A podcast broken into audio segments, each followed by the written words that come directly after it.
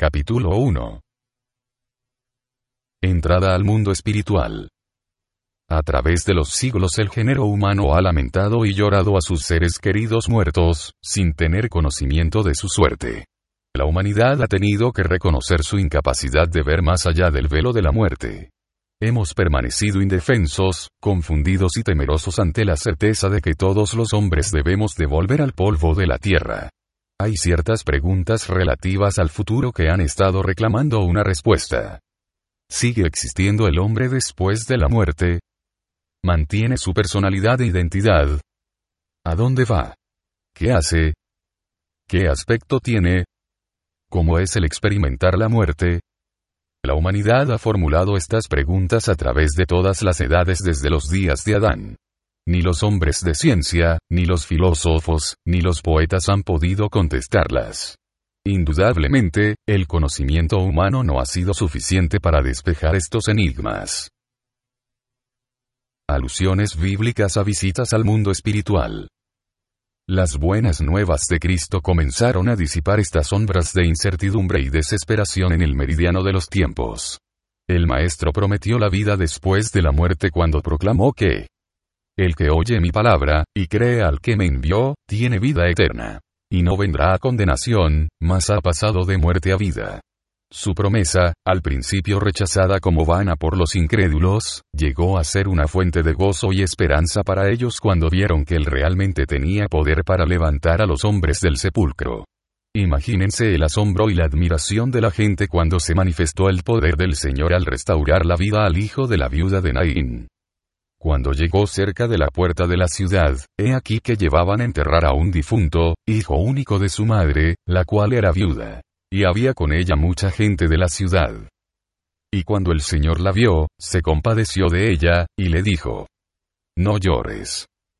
Y acercándose, tocó el féretro. Y los que lo llevaban se detuvieron. Y dijo, Joven, a ti te digo, levántate. Entonces se incorporó el que había muerto, y comenzó a hablar. Y lo dio a su madre. Y todos tuvieron miedo, y glorificaban a Dios diciendo, un gran profeta se ha levantado entre nosotros. Y Dios ha visitado a su pueblo. Y se extendió la fama de él por toda Judea, y por toda la región de alrededor. Qué emoción deben haber sentido las agitadas multitudes cuando oyeron al joven describir su visita al otro lado del velo. Varios meses después, a 35 kilómetros de allí, Jesús nuevamente demostró su poder sobre la muerte al reclamar el espíritu de la hija de Jairo, un líder judío. Entonces vino un varón llamado Jairo, que era principal de la sinagoga, y postrándose a los pies de Jesús, le rogaba que entrase en su casa. Porque tenía una hija única, como de doce años, que se estaba muriendo. Y mientras se iba, la multitud le oprimía. Estaba hablando aún, cuando vino uno de la casa del principal de la sinagoga a decirle, Tu hija ha muerto. No molestes más al maestro. Oyéndolo Jesús, le respondió no temas, cree solamente, y serás salva. Entrando en la casa, no dejó entrar a nadie consigo, sino a Pedro, a Jacobo, a Juan, y al padre y a la madre de la niña. Y lloraban todos y hacían lamentación por ella. Pero él dijo, No lloréis. No está muerta, sino duerme. Y se burlaban de él sabiendo que estaba muerta. Mas él, tomándola de la mano, clamó diciendo muchacha, levántate. Entonces su espíritu volvió, e inmediatamente se levantó. Y él mandó que se le diese de comer. Quizás a esta niña se le permitió contar los prodigios que había visto, porque está registrado que sus padres estaban atónitos aparentemente estaban tan asombrados que Cristo les mandó que a nadie dijesen lo que había sucedido. Dos años después, nuevamente el Salvador reprendió a los lazos de la muerte y sacó de la tumba a un hombre que llevaba cuatro días muerto. Con el llamado de Jesús Lázaro, ven fuera. Este querido hermano de María y Marta se levantó y salió de la tumba, atadas las manos y los pies con vendas y el rostro envuelto en un sudario. ¿Acaso es sorprendente que el maestro haya podido decirle a su hermana? El que cree en mí, aunque esté muerto, vivirá, Imagínense los relatos que Lázaro habrá podido narrar acerca de sus experiencias durante esos cuatro días vividos en el mundo de los muertos. Consideren también el relato que debe haber hecho la mujer llamada Tabitha de su visita al mundo espiritual, después de ser devuelta a la vida mortal por el apóstol Pedro. ¿Qué habrá visto mientras su cuerpo quedaba en la recámara durante las horas en que los mensajeros corrieron de Lida a Jope de donde regresaron con su amado líder? ¿Y qué habrá contado Éutico, el soñoliento joven de Troas que se cayó de la ventana, de su breve visita al mundo espiritual, Murió como resultado de la caída y fue restaurado a la vida por el apóstol Pablo.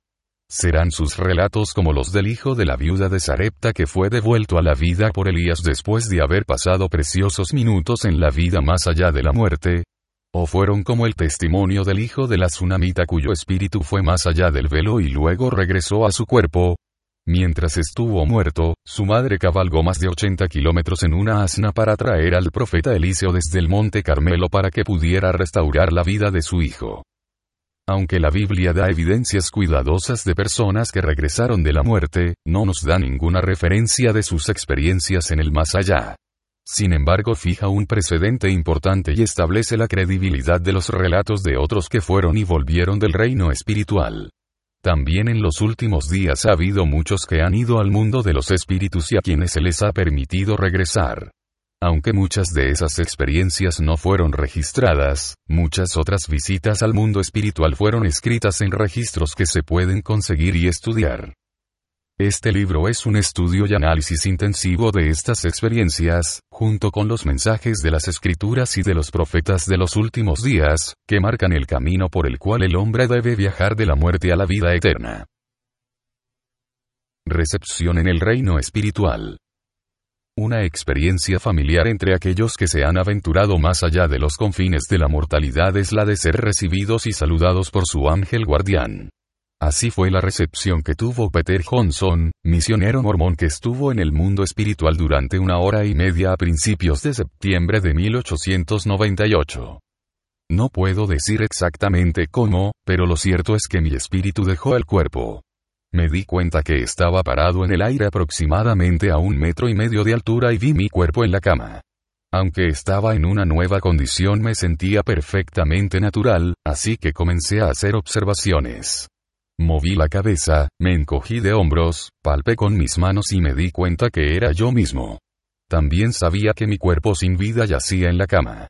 Estar en este nuevo medio no me parecía extraño, porque me daba cuenta de todo lo que estaba sucediendo y percibía que en espíritu era el mismo que había sido en el cuerpo.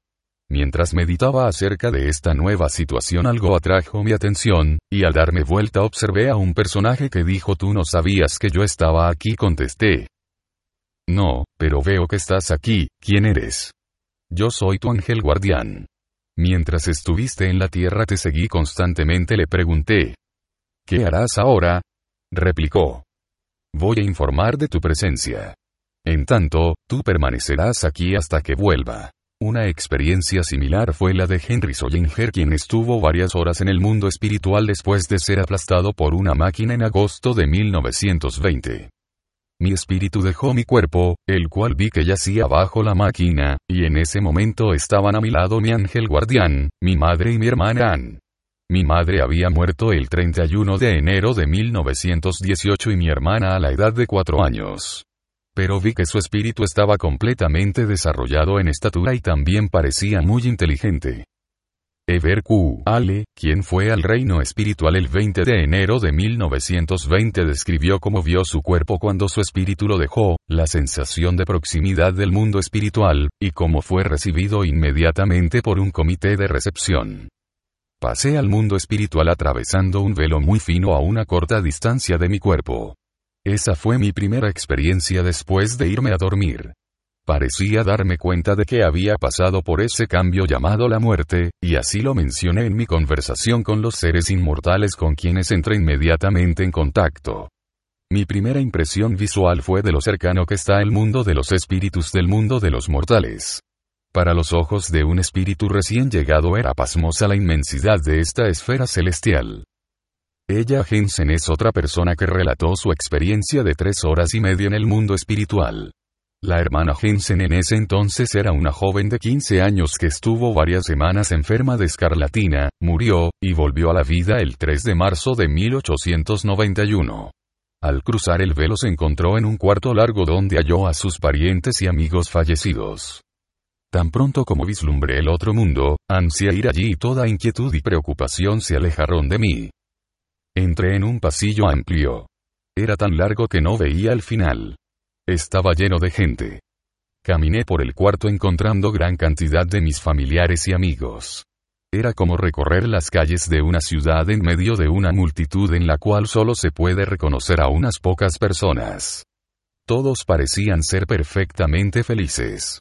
Mi encuentro con cada uno de los que conocía fue muy placentero. Finalmente llegué al extremo de esa larga habitación, abrí una puerta y pasé a otro cuarto. En una visión nocturna se le mostró a Lorenzo Dow Young, hermano de Brigham Young, el proceso de la muerte, el mundo espiritual y el reino celestial. Él describió la proximidad de los muertos a sus seres queridos, y la inhabilidad de aquellos de comunicar su cercanía a los que observan con tristeza sus restos mortales. Tuve una visión o un sueño extraordinario. Imaginé que moría.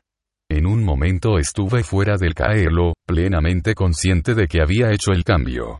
De repente un guía o mensajero celestial apareció a mi lado. Yo pensaba y actuaba con tanta naturalidad como cuando estaba en el cuerpo, y todas mis sensaciones eran completas tanto sin mi cuerpo como con él. El personaje que estaba junto a mí vestía del blanco más puro. Durante unos momentos permanecí en el cuarto donde yacía mi cuerpo. Mi hermana Fanny quien vivía conmigo al tiempo de tener este sueño y mi esposa lloraban amargamente mi muerte. Me condolí de ellas por su tristeza y deseé consolarlas. Me di cuenta que estaba bajo el control del hombre a mi lado. Le rogué que me concediera el privilegio de hablarles, pero me contestó que no podía permitírmelo. Mi guía, ya que así lo llamaré, dijo.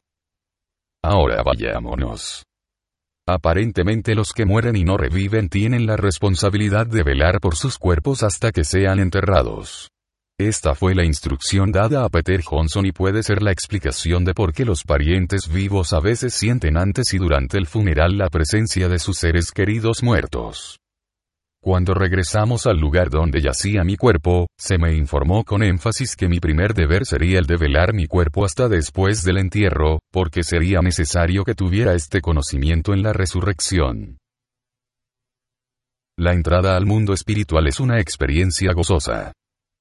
Es importante reconocer que la muerte es una bendición, una experiencia gozosa que a menudo sirve como un alivio placentero a quienes estaban sufriendo en la mortalidad. Los casos registrados de aquellos que han dejado sus cuerpos para entrar al mundo espiritual, están casi completamente libres de referencias a problemas o dolor en el proceso de separación. Por el contrario, sus experiencias pueden ser resumidas en la declaración de ella Jensen, quien relató que prácticamente no sufría al dejar el cuerpo, pero al volver a la vida el dolor fue casi intolerable. No solo eso, sino que meses y aún años después ella experimentó nuevos sufrimientos y dolores, y desórdenes físicos que nunca antes había tenido. Ever Q. A le recordó lo siguiente mientras hablaba con sus guías en el mundo espiritual. Observé que les desagradaba nuestro uso de la palabra muerte y nuestro miedo de ella. Ahí usan otra palabra, la cual ahora no recuerdo, y solo puedo dar un significado aproximado, por la impresión que quedó grabada en mi mente, llamándola nuevo nacimiento. A Jedediah M. Grant, consejero en la primera presidencia de la Iglesia, se le permitió aventurarse dos veces en el mundo espiritual, antes de su muerte. Él narró sus experiencias a Everse Kimball, el otro consejero en la presidencia, quien a su vez las contó en el funeral. El presidente Grant relató en estos términos su recién obtenido conocimiento de la superioridad de la vida futura con respecto a la presente.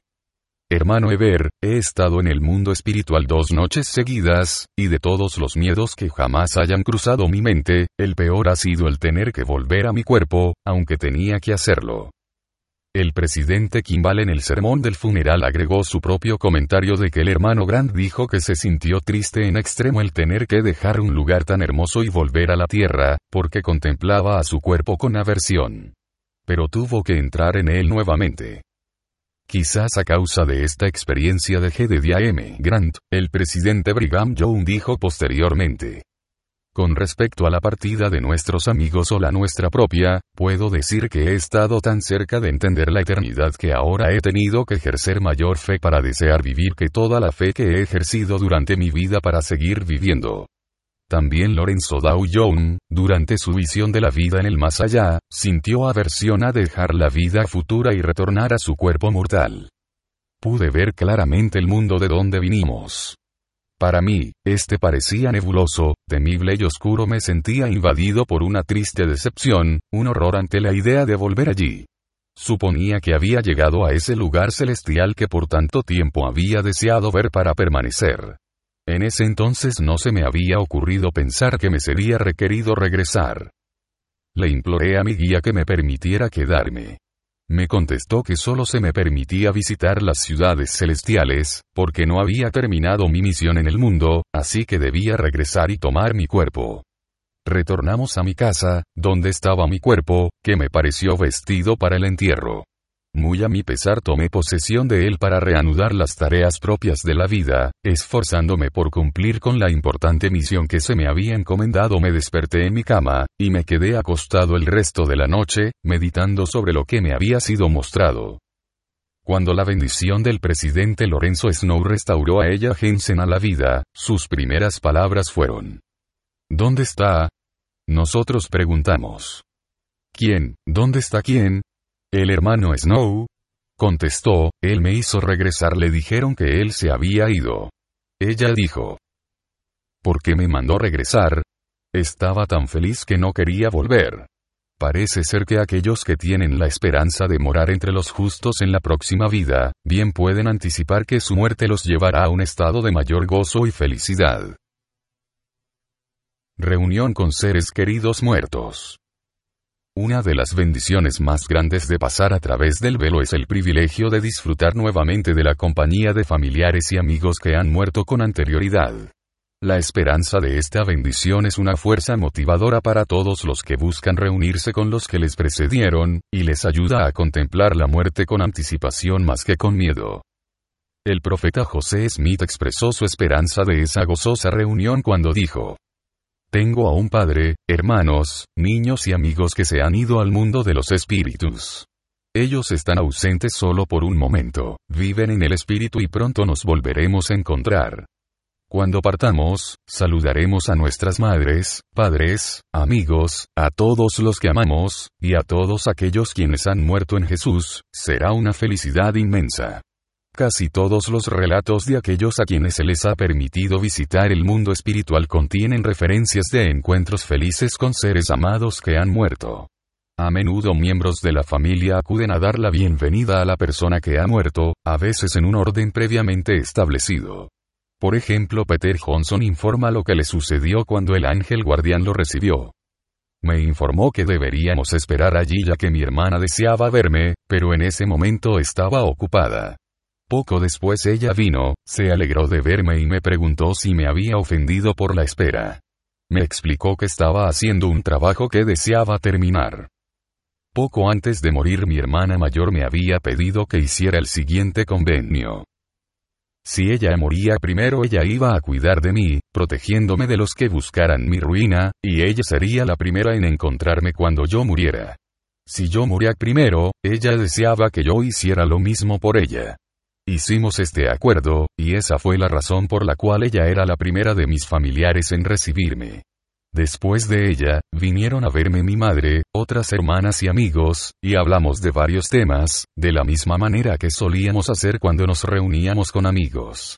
Después de un rato de conversación, vino el guía con el mensaje de que varios de los apóstoles que habían vivido en la tierra en esta dispensación, requerían mi presencia.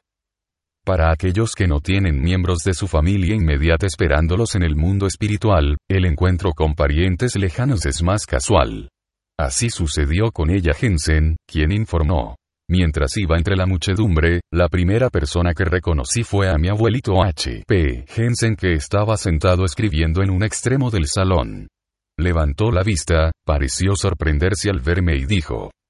Vaya, mi nieta ella está aquí y estaba muy complacido, me saludó, y mientras él continuaba con sus escritos, yo fui recorriendo el cuarto y encontré a muchos de mis parientes y amigos. Algunos parecían encontrarse en grupos familiares. Otros me preguntaron sobre sus amigos y familiares en la Tierra. Entre ellos estaba mi primo. La reunión con familiares muertos a menudo incluye encuentros con personas que murieron hace tanto tiempo que son desconocidas para el que recién entra al mundo espiritual. La hermana Jensen describió a su madre el encuentro con dos de esas personas. Mientras estaba en ese edificio grande en el mundo espiritual, encontré a una mujer que me saludó y dijo que era mi tía Mary que había muerto cuando yo era una niña. La madre preguntó. ¿Puedes describirla? La respuesta fue. Sí, era una mujer alta, de cabello negro, ojos oscuros y rasgos finos. Sí, contestó la madre, es indudable que has descrito a tu tía Mary. Allí también encontré a otra mujer que dijo que era mi tía Sara que había muerto poco antes que yo naciera. ¿La puedes describir? preguntó la madre. Sí, ella era bastante baja y algo gordita, con facciones redondeadas, cabello claro y ojos azules por supuesto ella, esa es tu tía Sara, la has descrito perfectamente Henry Sollinger dijo. Entonces mi madre me presentó a las cabezas de cinco generaciones de los antepasados de mi padre, los cuales habían creído en el Evangelio. Cuando uno deja la vida mortal para morar en el mundo de los espíritus, puede esperar integrarse a su propia familia al otro lado del velo. Ubicación del mundo espiritual. Aunque las escrituras nada dicen en cuanto a la ubicación del mundo de los espíritus, de acuerdo a las revelaciones citadas en este capítulo parece ser que el reino espiritual no está lejos del mundo de los mortales. En lugar de ser transportados a alguna esfera desconocida y distante, los espíritus de los muertos permanecen asociados a esta tierra, pero viven en una dimensión invisible para los ojos mortales. Esta ha sido la enseñanza de los profetas y líderes de la Iglesia. José Smith enseñó que los espíritus de los justos son exaltados a una obra más grande y gloriosa. Por lo tanto son bendecidos en su partida al mundo de los espíritus. Envueltos en llamas ardientes, ellos no están lejos de nosotros. El elder Parley P. Pratt, en su libro, Llave a la Ciencia Teológica, fue uno de los primeros líderes de los santos de los últimos días que enseñaron que el mundo espiritual estaba sobre esta tierra, aunque invisible para los ojos mortales. En cuanto a su ubicación, el mundo espiritual está aquí, en este mismo planeta donde nacimos.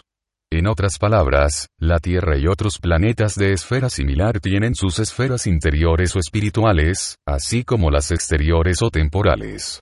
Estas están habitadas por tabernáculos temporales y aquellas por espíritus. Entre una y otra esfera hay un velo que hace que los objetos espirituales sean invisibles para quienes están en lo temporal. El presidente Brigham Young también enseñó cuán cerca está el mundo espiritual de esta tierra. ¿Dónde está el mundo espiritual? Está aquí mismo. Los espíritus de los buenos y los espíritus de los malvados, van juntos. Sí, habitan el mismo reino. Sí, van al sol. No. Van más allá de los límites de esta tierra. No, no más allá. Son traídos a la tierra con el expreso propósito de habitarla por toda la eternidad. ¿A dónde más vais a ir? A ninguna otra parte, únicamente a donde se os permita. En el mismo discurso él dijo, Aquí naturalmente surgirá una pregunta cuando nuestros espíritus dejan nuestros cuerpos a dónde van. Os lo diré, los ubicaré. Sí, si es que queréis que lo haga.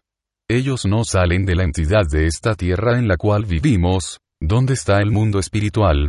Está incorporado a este sistema celestial. ¿Podéis verlo con vuestros ojos naturales? No. ¿Podéis ver espíritus en este cuarto? No. Suponed que el Señor tocara vuestros ojos para que pudierais ver, entonces podríais verlos. Sí, tan claramente como ahora veis cuerpos, como lo hizo el siervo de Elías. Si el Señor lo permitiera, y ese fuera vuestro deseo, podríais ver los espíritus de los que han partido de este mundo tan claramente como ahora podéis ver los cuerpos con vuestros ojos naturales. Y luego para clarificar aún más, el profeta agregó. Está aquí el mundo espiritual. No está más allá del sol, sino en esta tierra que fue organizada para la gente que vivió, vive y vivirá sobre ella. Estas primeras declaraciones de los profetas y apóstoles han sido citadas a menudo en la Iglesia, y son la base de numerosas declaraciones similares hechas por líderes más recientes de los santos de los últimos días. Aumento de capacidad de los seres espirituales. De acuerdo a las enseñanzas de los líderes y teólogos de los santos de los últimos días, la separación del espíritu de su cuerpo mortal hace que el espíritu vuelva a tener el uso pleno de los poderes que en la mortalidad estuvieron grandemente limitados. El cuerpo mortal ha sido considerado un obstáculo que retarda y limita el pleno funcionamiento de los poderes y capacidades del espíritu, aunque sea un medio necesario en el progreso del hombre hacia la resurrección. Orson Pratt, por ejemplo, enseñó, nuestra felicidad aquí está regulada por factores externos, por la estructura orgánica del cuerpo mortal.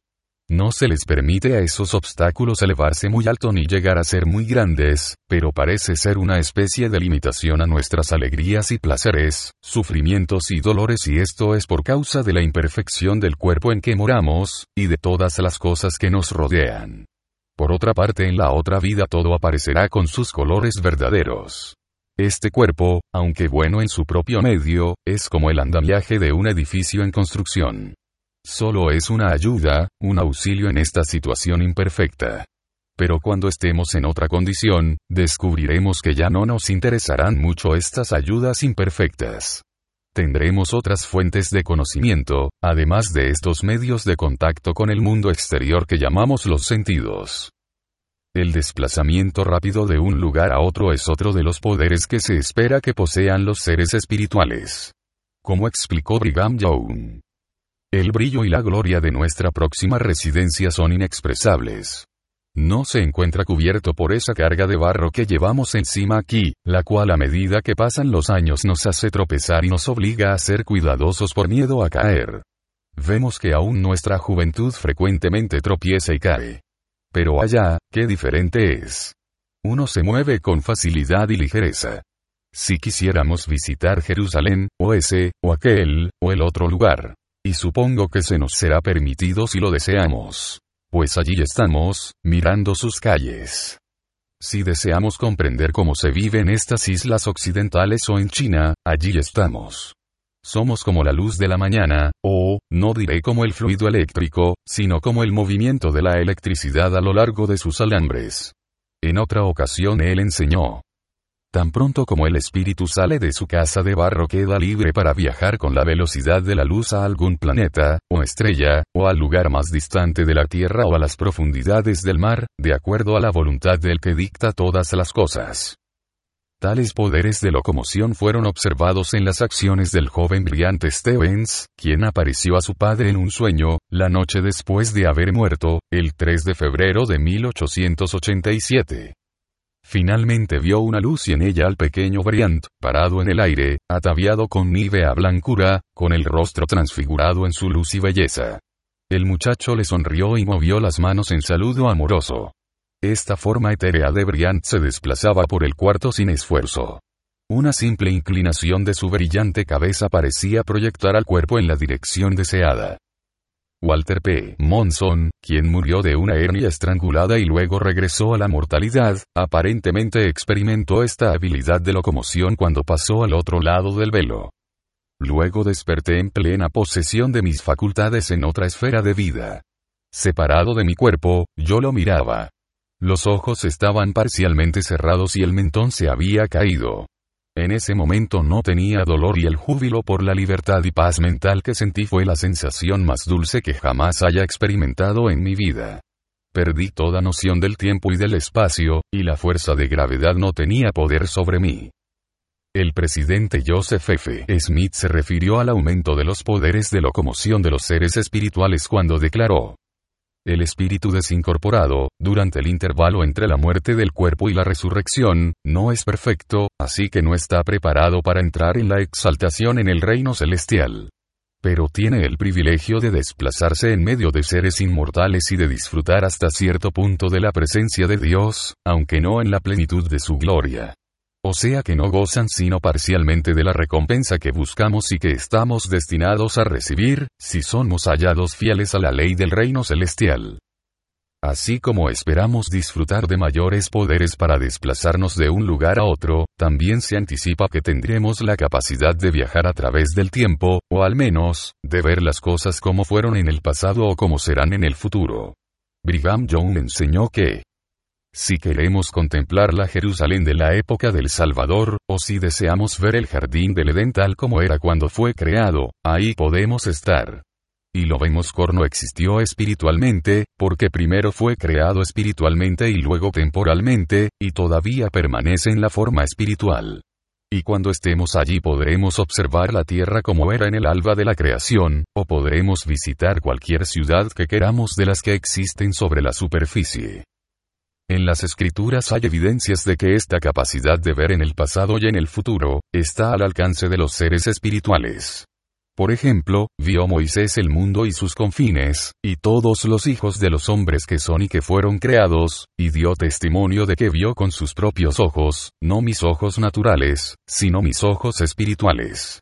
Porque mis ojos naturales no podrían haber visto. La visión mostrada a Enoch, quien vio todas las cosas aún hasta el fin del mundo, ciertamente debe haber sido recibida de la misma manera. Parece ser que el hermano de Jared disfrutó del privilegio de contemplar tanto el pasado como el futuro con los ojos del Espíritu mientras conversaba con el Señor en el monte Shelem. La escritura nos dice que fue quitado el velo de ante los ojos del hermano de Jared. Y que no se le pudo impedir que viera dentro del velo, así que el Señor mostró al hermano de Jared todos los habitantes de la tierra que había habido, y también todos los que había de haber. Y no los ocultó de su vista, aun hasta los cabos de la tierra. Indudablemente los seres espirituales poseen el poder especial de ver otras épocas. Aunque no es frecuente que los seres mortales tengan la oportunidad de ver con los ojos espirituales, todos podrán disfrutar de este privilegio cuando dejen atrás las limitaciones de sus cuerpos mortales y pasen al reino espiritual. Se cree que los que moran en el mundo espiritual gozan de otros poderes y sentidos que no están al alcance de los seres mortales. En una ocasión Orson Pratt dijo, cuando hablo de la condición futura del hombre y la situación de nuestros espíritus entre la muerte y la resurrección, anhelo con vehemencia la experiencia y el conocimiento que ganaremos en ese estado. Allí aprenderemos muchas otras cosas. No es lógico suponer que nuestros cinco sentidos nos vinculan con todas las cosas de los cielos, la tierra, la eternidad y el espacio, ni que somos conocedores de todos los elementos de la naturaleza gracias a los sentidos que Dios nos ha dado en esta vida. Supongamos que nos dé un sexto, séptimo, octavo, noveno, o un decimoquinto sentido. Todos ellos nos comunicarían nuevas ideas, así como el gusto, el olfato o la vista nos transmiten conceptos diferentes a los que nos suministra el oído. Continuó su discurso describiendo algunos de los sentidos y poderes característicos de los seres espirituales y comentó sobre tres de ellos en particular. En primer lugar describió la alta capacidad de recordar que tienen los seres espirituales. Ayer leímos o aprendimos algo mediante la observación pero hoy o mañana lo olvidaremos. Parte del conocimiento que recibimos aquí, llega a borrarse por completo y, debido a la debilidad del sistema animal, no podemos hacerlo regresar a nuestra mente. No existe asociación de ideas que pueda hacerlo volver. Se ha ido. Ha desaparecido ha sido erradicado de los códigos de la memoria. Esto no se debe a la falta de habilidad del espíritu porque el espíritu tiene la plena capacidad de recordar.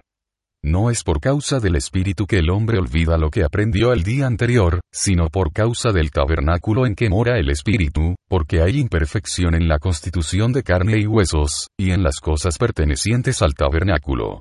Eso es lo que borra de nuestra memoria cosas que hubieran sido útiles. No podemos retenerlas en la mente. Se han ido al olvido. No sucede lo mismo con el espíritu cuando es liberado de este tabernáculo. Esperad hasta que estos cuerpos mortales yazcan en la tumba, cuando regresemos al hogar del Dios que nos dio la vida. Ese será el momento en que tendremos el más vivido conocimiento de todos los hechos de nuestras vidas durante nuestro estado probatorio. El Elder Pratt habló de un segundo poder del que va a disfrutar el hombre en el mundo espiritual. Enseñó que además de tener un aumento en la capacidad de la memoria, los seres espirituales disfrutarán de una mejor visión y podrán ver con todas las partes de sus cuerpos. Por medio de nuestros cuerpos llegamos a conocer la luz y el color. En otras palabras, el Señor ha construido el ojo mortal y lo ha ubicado de tal manera que es capaz de funcionar bajo la influencia de uno de los elementos de la naturaleza llamado luz. Esto nos da una gran variedad de conocimiento. Suponed que el espíritu entero estuviera descubierto y expuesto a todos los rayos de luz, podría suponerse que la luz no afectaría al espíritu si éste estuviera sin protección, descubierto, sin ropa, ¿Suponéis que no sería susceptible a los elementos de la luz? El espíritu tiene la capacidad innata de experimentar las sensaciones de la luz. Si no fuera así, no podríamos ver. Podríais hacer un ojo tan fino como fuera posible, pero si el espíritu por sí mismo no fuera capaz de reaccionar ante los rayos de la luz, el ojo no sería de ningún beneficio. Luego desvestid el espíritu y en lugar de exponer a la acción de los rayos de luz una pequeña porción, aproximadamente del tamaño de una arveja, exponedlo en su totalidad. Pienso que podríamos ver en diferentes direcciones a la vez, podríamos mirar todo en derredor en un mismo instante. Entonces se abriría un vasto campo a la vista del espíritu, veríamos no solo en una, sino en todas las direcciones. Cuando ya no tengamos este cuerpo, podremos ver no solo en una dirección, sino en todas las direcciones.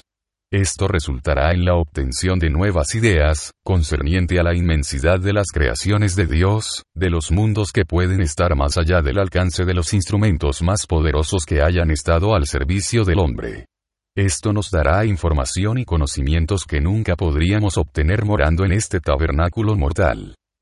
Everse Kimball, mientras relataba una visión de espíritus malignos que tuvo en Inglaterra, también comentó sobre el poder visual que tienen los seres espirituales. Repentinamente mi vista se despejó, y las paredes del edificio ya no obstruyeron mi visión, porque no vi otra cosa que las visiones que se me presentaron. Porque las paredes no obstruyeron mi vista, porque mi espíritu podía ver a través de las paredes de la casa, pues vi con el espíritu, el elemento y el poder con que miran los ángeles, y del mismo modo que Dios ve todo, así fueron traídas ante mí las cosas invisibles, así como el Señor traía ante José cosas con el Urim y Tumim. Este es el mismo principio por el cual el Señor le mostró cosas al profeta José. Orson Pratt se refirió a un tercer poder que tienen los seres espirituales, es decir, la habilidad de obtener y considerar muchas ideas diferentes a un mismo tiempo. La palabra de Dios menciona una facultad que ahora no tenemos, pero que poseeremos en el más allá. Esa facultad es no solo el ver con la ayuda del espíritu diferentes objetos en distintas direcciones al mismo tiempo, sino también obtener un vasto número de ideas en el mismo instante. Yo creo que en el mundo venidero seremos liberados en gran medida de estos métodos estrechos de pensamiento. En lugar de pensar en un solo canal siguiendo hasta el fin cierto curso de razonamiento para encontrar una verdad determinada, el conocimiento fluirá de todas partes como un torrente vendrá como la luz que emana del sol, penetrando cada rincón, informando al espíritu y dando entendimiento relativo a diez mil cosas diferentes al mismo tiempo, y la mente será capaz de recibir y retener todo. Aquí tenemos una nueva facultad de comprensión, de naturaleza muy amplia, que casi en un abrir y cerrar de ojos arrojará gran cantidad de conocimiento a la mente del hombre. ¿Cuánto tardaría un hombre, en el mundo futuro, en descubrir las cosas más simples de la naturaleza si obtuviera conocimiento del mismo modo que lo hacemos aquí?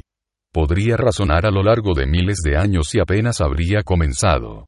Pero cuando se le dé al hombre el Espíritu de Dios, ese gran telescopio usado en los cielos, y cuando con su ayuda contemple las cosas eternas que verá, no solo uno, sino multitud de objetos desfilarán ante su vista y llenarán su mente con el conocimiento de mundos aún más numerosos que la arena de las playas del mar. ¿Tendrá su mente la capacidad de absorber todo ese conocimiento? Sí, su mente será fortalecida en proporción a la cantidad de información impartida. Este tabernáculo, en su condición actual, es el que nos impide tener un mayor entendimiento. Los santos de los últimos días esperan el paso al mundo de los espíritus como la oportunidad de recobrar muchos poderes que durante la vida terrenal han sido limitados por las debilidades del cuerpo mortal. Para los justos que tengan el privilegio de morar en el paraíso, la entrada al mundo espiritual representará una victoria sobre el diablo y la liberación de sus tentaciones. El presidente Brigham Young enseñó, José y los fieles que han muerto han obtenido una victoria sobre Satanás, que ustedes y yo aún no hemos logrado. En tanto vivamos en estos cuerpos, estaremos sujetos a las tentaciones y al poder del diablo. Pero cuando dejemos nuestros cuerpos, venceremos, si es que hemos sido fieles. Sin embargo, no habremos llegado a tal punto de desarrollo como para estar completamente removidos de los espíritus malignos. Limitaciones de los seres espirituales. La separación del cuerpo mortal, además de devolvernos capacidades perdidas, también nos impondrá ciertas limitaciones y dificultades que afectarán el bienestar de cada habitante del reino espiritual. El elder Melvin J. Bayard reconoció y enseñó la importancia de disciplinar juntamente al cuerpo y al espíritu durante la vida mortal en lugar de posponer el arrepentimiento hasta la vida espiritual. Un hombre puede recibir el sacerdocio y todos sus privilegios y bendiciones, pero no puede entrar en el reino celestial de Dios hasta que aprenda a subyugar la carne, su temperamento, su lengua y su disposición a dejarse dominar por cosas que Dios ha prohibido. Debe vencer ya sea en esta, o en la vida venidera. Pero esta vida es el tiempo en que el hombre debe arrepentirse que no se imagine nadie que puede descender al sepulcro sin haber sujetado las corrupciones de la carne y después perder en la tumba todos los pecados y tendencias malignas. Estos quedarán con nosotros. Permanecerán con el espíritu cuando se haya separado del cuerpo. Pienso que cualquier hombre o mujer puede hacer más para adaptarse a las leyes de Dios durante un año de esta vida que en diez años después de la muerte. El espíritu solo puede arrepentirse y cambiar, pero después sigue la batalla con la carne. Es mucho más fácil vencer las tentaciones y servir al Señor cuando el cuerpo y el espíritu son uno, ya que en esas circunstancias los hombres pueden ser más fácilmente influenciados. Descubriremos que cuando estarnos muertos todo deseo y sentimiento será intensificado en gran medida. La arcilla es mucho más fácil de moldear y cambiar cuando está blanda y manejable que cuando se ha endurecido y solidificado. Esta vida es el tiempo para arrepentirse. Es por eso supongo, que después de la primera resurrección serán necesarios mil años hasta que el último grupo esté preparado para levantarse. Les tomará mil años realizar lo que en la tierra hubieran hecho en 60 años de vida. Les aseguro que los muertos justos estarán en paz, pero les digo que cuando salgamos de esta vida dejando al cuerpo, desearemos hacer muchas cosas que sin él no podremos estaremos seriamente limitados y añoraremos el cuerpo. Oraremos por la pronta reunión con nuestros cuerpos. Entonces sabremos cuán ventajoso es tener un cuerpo. Así que todo hombre y mujer que esté postergando la tarea de corregir y subyugar las debilidades de la carne hasta la próxima vida, está sentenciándose a años de cautiverio, porque ningún hombre o mujer resucitará hasta que haya completado su obra, hasta que haya vencido, hasta que haya hecho todo cuanto sea posible. Los que cumplen con dichas condiciones en esta vida están acortando sus sentencias, porque cada uno de nosotros tendrá que pasar algún tiempo en ese estado espiritual para terminar y completar nuestra salvación. Y algunos, por motivo de su rectitud en esta vida, pueden aspirar a tener el derecho de realizar trabajos más avanzados y ser admitidos en el reino celestial pero otros perderán completamente el derecho a esa gloria, porque todo lo que ellos puedan hacer después de la muerte no les será de utilidad para entrar en el reino celestial. El Señor enseñó que el hombre es espíritu. Los elementos son eternos, y espíritu y elemento, inseparablemente unidos, reciben una plenitud de gozo. Pero cuando están separados, el hombre no puede recibir una plenitud de gozo. De modo que la separación del espíritu y del cuerpo es un periodo que se considera de desequilibrio, de imperfección, de esperanza y añoranza por la restauración del cuerpo en la resurrección para poder obtener la plenitud de gozo. El presidente Joseph F. Smith en su visión de la redención de los muertos, informa lo que observó en el mundo espiritual, que los muertos habían considerado como cautiverio la larga separación de sus espíritus y sus cuerpos. Parece ser que, debido a su mayor capacidad para entender y aprender, aquellos que están en el mundo espiritual están plenamente conscientes de la necesidad de progresar a otra etapa del plan eterno. Como el mundo espiritual está en un grado más alto de progreso que la vida mortal, los espíritus justos que van allí, mucho más que los seres mortales, desean ansiosamente recibir sus cuerpos resucitados y entrar en su exaltación. Significado del regreso a la presencia de Dios al morir. Mientras instruía a su hijo Coriantón, el profeta Alma hizo la siguiente declaración concerniente al proceso de la muerte.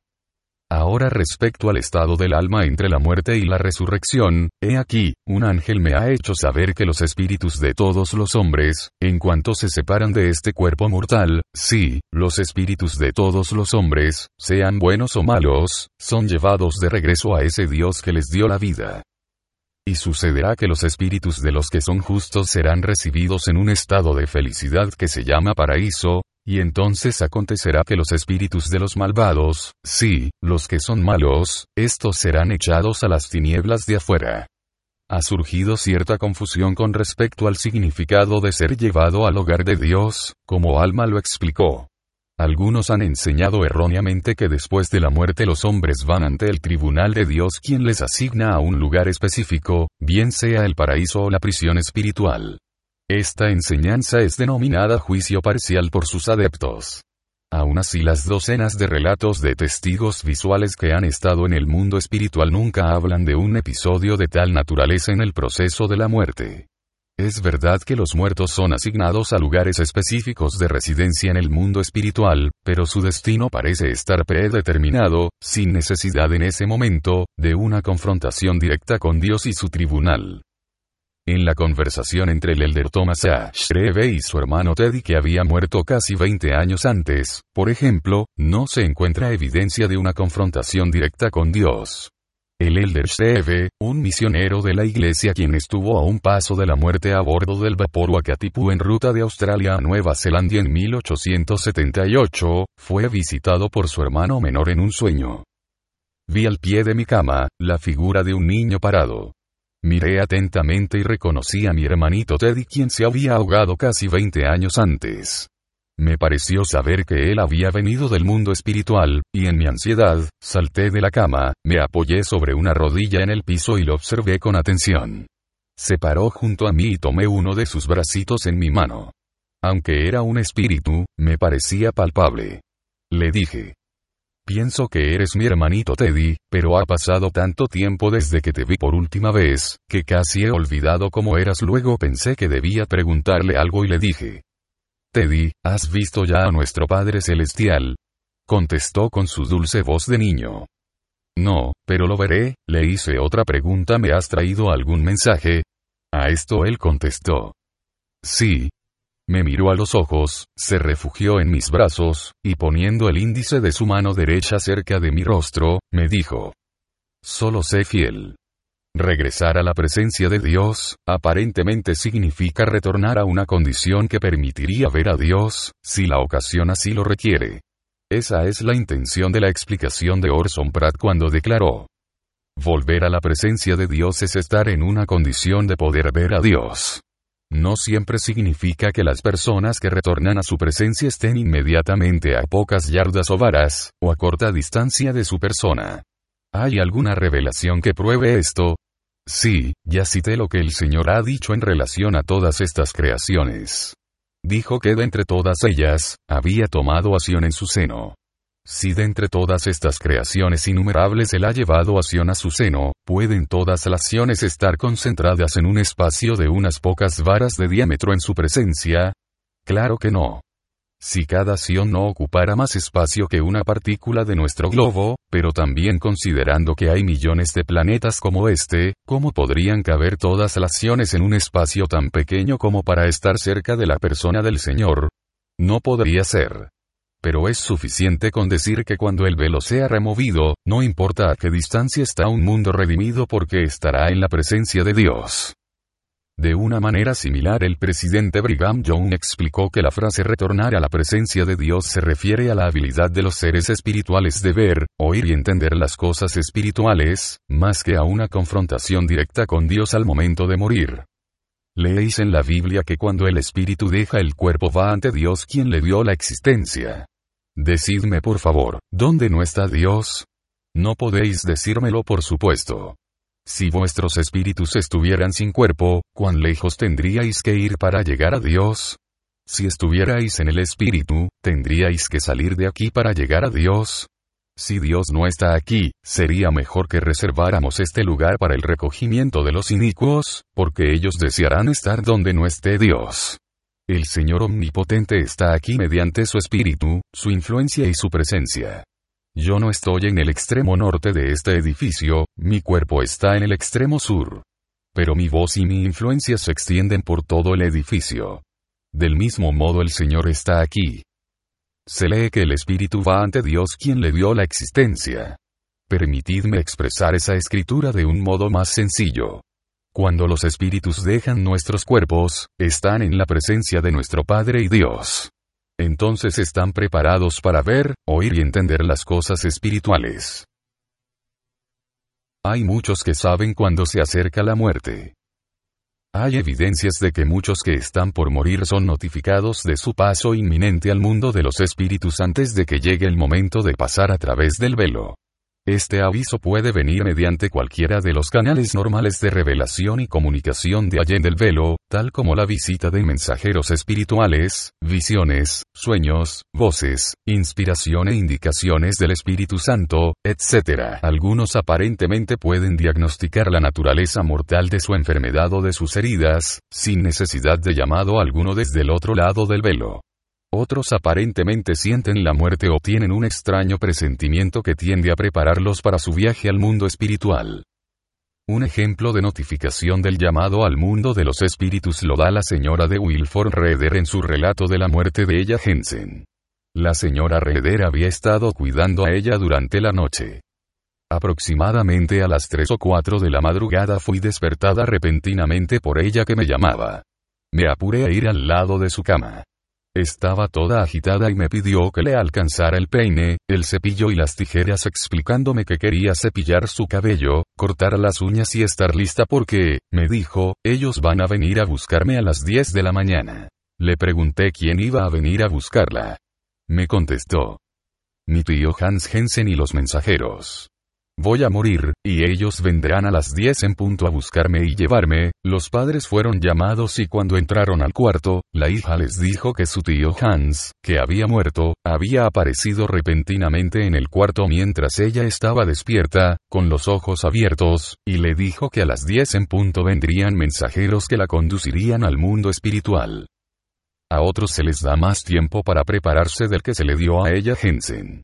Por ejemplo, Daniel Tiller, relata lo siguiente en relación a la muerte de su abuelo. Después que mi abuelo cayó enfermo por última vez, dijo a mis padres que se le apareció un ángel vestido de blanco, que le informó que no se recuperaría, porque su enfermedad lo llevaría a la muerte. Diez días después murió. Para evitar el ridículo, su visión fue mantenida en secreto y me fue contada más tarde por mi madre. La visión de mi abuelo parecía tan extraña que mis padres no sabían si atribuirla a la imaginación o a la realidad, aunque ellos no dudaban de su sinceridad porque él había sido siempre estrictamente digno de confianza. Yo nunca dudé que él había tenido esa visión. A pesar de su mala salud, él caminó media milla para despedirse de mis padres. Al partir, mi abuelo lloró como un niño y dijo, Esta es la última vez que les visito en mi vida. A veces la información concerniente a la muerte de un individuo es revelada a otro individuo. Tal es el caso del elder George Cannon, padre de George Q. Cannon, el consejero del presidente Brigham Young, a quien fue mostrada la muerte de su esposa, Ann Quayle, aún antes de su matrimonio, 15 años antes de que ella muriera. Mucho antes de su casamiento, el padre de la familia tuvo un sueño concerniente a la muerte de su esposa, y cuando hablaron acerca de emigrar los dos parecían conscientes de que ella no llegaría viva a Sion. Sus parientes objetaron a que ella fuera con los santos, pero ella les contestó que aunque sabía que no llegaría con vida para unirse al cuerpo de la iglesia, estaba decidida a emprender el viaje por el bien de sus hijos, y nunca se volvió atrás en su propósito. La manifestación que habían recibido resultó ser verdadera. Zarparon del puerto de Liverpool hacia Sion en el barco Sydney el 17 de septiembre de 1842, pero ella murió y fue sepultada en el mar. En algunas ocasiones quien está próximo a morir recibe conocimiento acerca de las responsabilidades que tendrá más allá del velo. Jacob Amblin testificó que así sucedió en el caso de la muerte de su ayudante indio. El 18 de marzo de 1863, dejamos Saint George para llevar a los visitantes moquis a su hogar. El grupo estaba formado por seis hombres blancos y nuestros amigos moquis. Al salir de casa me encontré con Albert, mi ayudante indio. Le señalé que los duraznos habían comenzado a florecer y que el clima estaría más templado de lo que había estado hasta entonces. Él contestó, Sí, y antes de que usted vuelva, yo floreceré en otro lugar. Estaré en mi misión indudablemente se refería a una visión que había tenido, en la cual se había visto predicando a una multitud de su gente. Yo le dije. ¿Qué quieres decir? Me contestó.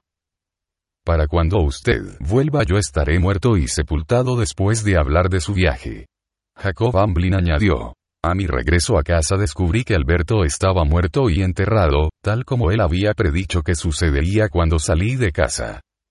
Supongo que cuando vino a vivir conmigo él tenía aproximadamente 10 años. Estuvo a mi lado 12 años, o sea que cuando murió tenía 22. Por mucho tiempo él estaba a cargo de mi ganado, ovejas, caballos y vacas, y estos habían aumentado y prosperado en sus manos. Tiempo antes de su muerte tuvo una visión en la cual se vio predicando el Evangelio a una multitud de su pueblo. Él creía que esta visión se cumpliría en el mundo de los espíritus. Se refirió a esto cuando dijo que moriría y estaría en su misión antes de mi regreso. Él fue un fiel santo de los últimos días. Creía que tenía que realizar una gran obra entre su pueblo. Tuvo muchos sueños y visiones, y había recibido sus bendiciones en la casa del Señor. A menudo las personas tienen un presentimiento de su muerte pocos minutos o horas antes que ésta suceda. Wilford Woodruff citó el presentimiento recibido por William Player durante el funeral de William Pitt, el 23 de febrero de 1875. Cientos de personas concurrieron a su funeral, y había varias bandas de música. En esa ocasión el elder Woodruff era uno de los oradores y mencionó una circunstancia peculiar que había tenido lugar unos momentos antes. El hermano William Player de 80 años, era uno de los portadores. La manija del ataúd se quebró en su mano. Él giró hacia un costado y se apoyó en un poste. Su hijo, preocupado por la situación del padre, fue a ayudarlo, y cuando le preguntó qué le había pasado, dijo, me quedé sin aliento, pero me gustaría seguir a mi viejo amigo a la tumba, porque pronto estaré en su misma condición. Me pregunto si a mi funeral asistirá tanta gente como el suyo. El padre fue llevado en una carreta a su hogar y murió cuatro horas después. El elder Woodruff también predicó en este segundo funeral. A otros se les permite ver a los mensajeros que los ayudarán en el mundo espiritual o mirar allende el velo antes de morir. Estas vistas son exclusivamente para ellos y no están al alcance de otros. Tal fue lo del hermano Barber que fue herido mortalmente por una chusma antimormón en el poblado de Whitmer al oeste de Independence, Missouri, en 1833. Varios hermanos fueron tiroteados y uno de ellos, llamado Barber, fue mortalmente herido. Después de la batalla, algunos de los hermanos querían bendecirlo, pero él objetó a que oraran y les preguntó si no podían ver a los ángeles presentes. Dijo que el cuarto estaba lleno de ángeles. Su mayor ansiedad era que sus amigos pudieran ver lo que él estaba viendo, hasta que a las 3 de la mañana exhaló por última vez. Me parece que esto también sucedió con mi hijita Laura Jean, quien conversó con aquellos que están detrás del velo quienes le dijeron que pronto despertaría en el mundo espiritual. Laura Jean Crowther pasó al mundo espiritual el día 5 de septiembre de 1966 a las 2.10 horas de la tarde, al norte de Cascade, condado de Valley, Idaho. Su muerte ocurrió cuando nuestra familia regresaba a Utah junto con una amiga, Joan Woodruff, después de hablar en una conferencia de jóvenes en la estaca de Richland, en el Parque Estatal Fields Spring al sureste del estado de Washington. Esa mañana, durante las dos primeras horas de nuestro viaje a casa, Laura se había contentado con reposar tranquilamente en una cama improvisada en el asiento posterior de nuestro automóvil. Durante la conferencia ella se había sentido enferma con varios de los síntomas de la leucemia aguda que había estado padeciendo durante unos dos meses. Mientras viajábamos, se durmió por unos minutos y aparentemente todavía medio dormida, comenzó a sacudirse, dar vueltas y a mantener una conversación animada con uno o varios seres invisibles. Por supuesto nosotros solo podíamos escuchar lo que ella hablaba, pero la oímos decir dulcemente no puedo y no quiero punto apóstrofo parece que finalmente fue convencida de que era necesario que dejara la mortalidad, porque cesó de expresar objeciones. Repentinamente se despertó, se sentó y dijo Madre, pronto voy a despertar en ese momento no nos dimos cuenta del significado de lo que oímos, y solo la ayudamos a recostarse. Charlamos un rato con ella, y luego la instamos a que volviera a dormir. Poco después arrojó una pequeña cantidad de sangre por la boca, lo cual nos alarmó aún más, y comenzamos a buscar un médico. No logramos encontrar uno hasta dos horas más tarde en MC Col, Dao. En ese lapso ella volvió a sangrar y salió de su letargo el tiempo suficiente como para tranquilizarnos, diciéndome, Papi, pronto voy a despertar. Luego volvió a su sueño o inconsciencia. No sabíamos qué era. El doctor Noques, que examinó a Laura en la sala de emergencia del hospital de MC Col, no pudo ayudarnos y nos aconsejó llevarla a Boise donde había sangre y equipo adecuado. Continuamos otros 30 kilómetros hacia el sur. A Cascade, donde Laura se sentó bruscamente y luego su espíritu se deslizó silenciosamente fuera de su cuerpo. Nos encontrábamos solamente a dos cuadras del hospital, donde el doctor la declaró muerta. Solo después de su muerte pudimos comprender el significado de su enigmática conversación y entender su repetido anuncio, pronto voy a despertar frecuentemente se encuentra evidencia de que mucha gente es preparada de algún modo para su muerte. Sin embargo, parece que no todos reciben esa preparación. Aparentemente esta bendición está reservada para los que son llamados al paraíso y no para aquellos que van a la prisión espiritual. Parece estar basada más en necesidades personales que en mérito solo. Realmente es difícil determinar por qué algunos individuos mueren súbitamente y sin previo aviso, mientras que otros son notificados con anticipación de su próximo fallecimiento. Sea suficiente decir que el modo de hacer la selección está de acuerdo con la voluntad del Señor, porque, todo fue creado por Él y para Él. Y Él es antes de todas las cosas, y todas las cosas en Él subsisten. Resumen. 1. Se puede obtener información concerniente a la vida en el mundo espiritual por medio de tres fuentes fidedignas. A. Las palabras de Cristo reveladas en las Escrituras. B. Testimonios de numerosas personas que entraron al mundo espiritual y luego regresaron a la mortalidad. Y C. Declaraciones inspiradas de profetas de los santos de los últimos días. 2. La Biblia, relatando siete casos, establece un fuerte precedente que justifica la enseñanza de que el hombre puede regresar a la vida después de haber muerto. Docenas de narraciones similares han sido registradas en los últimos días. 3. En los incidentes citados en este capítulo se indican ciertas cosas sobre el proceso de entrar al mundo espiritual. A. El espíritu prácticamente no sufre cuando deja el cuerpo. B. A menudo aquellos que mueren pueden ver sus cuerpos físicos al dejarlos. C. Aquellos que mueren están inmediatamente conscientes de que han cambiado de estado y morada. D. En cuanto pasan el velo, aquellos que mueren son recibidos por un comité de bienvenida que frecuentemente está integrado por su ángel guardiano familiares difuntos. E. Las personas que entran al mundo espiritual están bajo el control y dirección de su S. F. La muerte provee la oportunidad de encontrarse con amigos y seres queridos muertos. G. Los convenios previos en cuanto al orden en que la persona será recibida después de la muerte, son respetados en el mundo espiritual. H. Mientras que algunos seres espirituales están prevenidos de que un individuo está por entrar a donde ellos están, otros se sorprenden de verlos.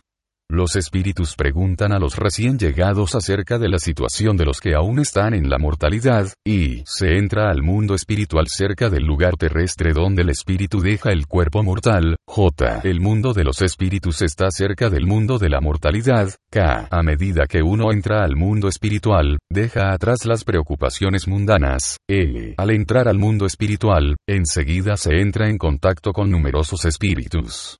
Este es un mundo de relación social. M. El primer deber de los que entran al mundo espiritual es velar por sus cuerpos hasta después del sepelio. Aparentemente el conocimiento que así se obtenga es necesario para el proceso de la resurrección. N. Los seres espirituales consideran el proceso de la muerte como un despertar o nuevo nacimiento. 4. se indican ciertas características de los seres espirituales.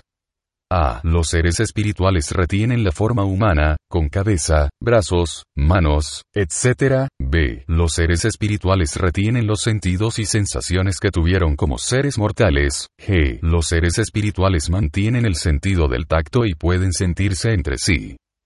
D. Parece ser que los seres espirituales pueden morar en familia y saben de la relación de una generación a otra. E. Los espíritus justos moran envueltos en fuego ardiente. F. Los seres espirituales disfrutan de capacidades aumentadas, tales como una la habilidad de moverse con la velocidad del relámpago, incluyendo la habilidad de orientar el cuerpo simplemente moviendo la cabeza, 2. La fuerza de gravedad no tiene efecto en ellos, 3. La habilidad de viajar en el tiempo, ya sea visitando los lugares espirituales como existieron en el pasado o viéndolos en visiones, 4 poderes de memoria ilimitados, 5 poder visual altamente aumentado por medio de la habilidad de ver con todas las partes del cuerpo espiritual, de ver en todas direcciones al mismo tiempo, y de ver a través de los objetos.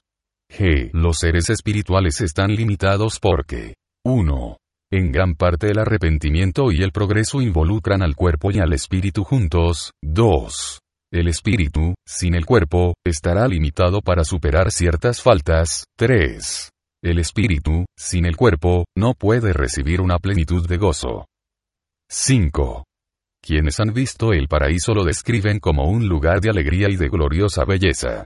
Sin ninguna excepción, todos han preferido permanecer allí y no regresar a la vida mortal. La tierra, en contraste, parece nebulosa, temible y oscura. 6. Sobre la naturaleza del mundo espiritual se indica que A. Está lleno de brillo y gloria, B. No está fuera de los límites de la tierra temporal. 7. Regresar a la presencia de Dios no significa que uno llegue a estar a poca distancia de la deidad. Solo quiere decir que los seres espirituales volverán a una condición en la cual por medio de nuevos poderes de visión y comunicación pueden ver a Dios, si la ocasión así lo requiere. 8. No se ha encontrado evidencia de que los hombres a su muerte concurran ante el tribunal de Dios para un juicio parcial. La asignación del lugar donde morarán los seres espirituales parece ser determinado con anterioridad a la entrada al mundo espiritual. 9. Muchos mortales reciben la notificación de su muerte cercana y son preparados para ella por seres del reino espiritual. A algunos se les muestra el deber o asignación que tendrán allende el velo.